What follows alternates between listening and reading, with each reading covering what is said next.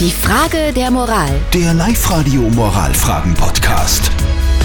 Wir kümmern uns um die Frage der Moral, die vom Andreas gekommen ist. Der schreibt, wir haben in der Firma eine Kollegin, die immer Sachen backt und in die Firma mitnimmt. Die Kollegin ist allerdings ziemlich auf dem Gesundheitstrip und verwendet weder Fett noch Zucker und deswegen schmeckt das ganze Zeug ziemlich fad und viel bleibt über. Der Andreas stellt jetzt die Frage, soll er diese Kollegin darauf aufmerksam machen, dass das niemandem schmeckt und alles überbleibt oder wäre das kränkend und soll er nichts sagen?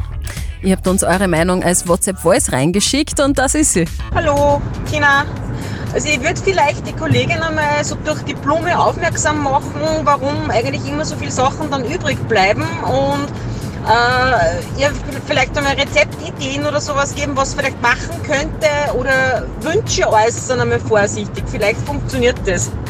Liebe Grüße, tschüss. Also Rezeptideen waren nicht schlecht. oder? Du Eisballer morgen bitte. Kleine Sachertorte bitte.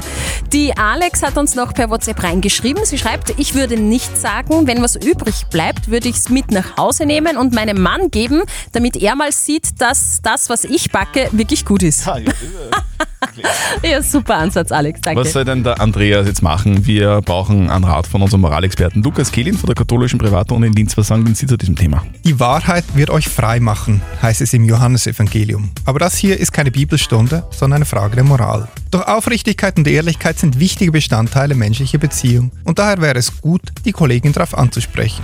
Die Kunst wird es sein, zugleich Wertschätzung auszudrücken, dass sie was mitbringt und darauf hinzuweisen, dass es nicht so schmeckt. Kulinarisch, so habe ich mir sagen lassen, lässt sich der Zucker zwar durch Fruchtzucker ersetzen, das Fett als Geschmacksträger aber nicht wirklich. Also die Antwort ist ganz einfach, lieber Andreas, du kannst deiner Kollegin ruhig sagen, dass das Essen für ihr grauslich ist. Also vielleicht nicht in diesen Worten, Ja. aber es hilft nichts.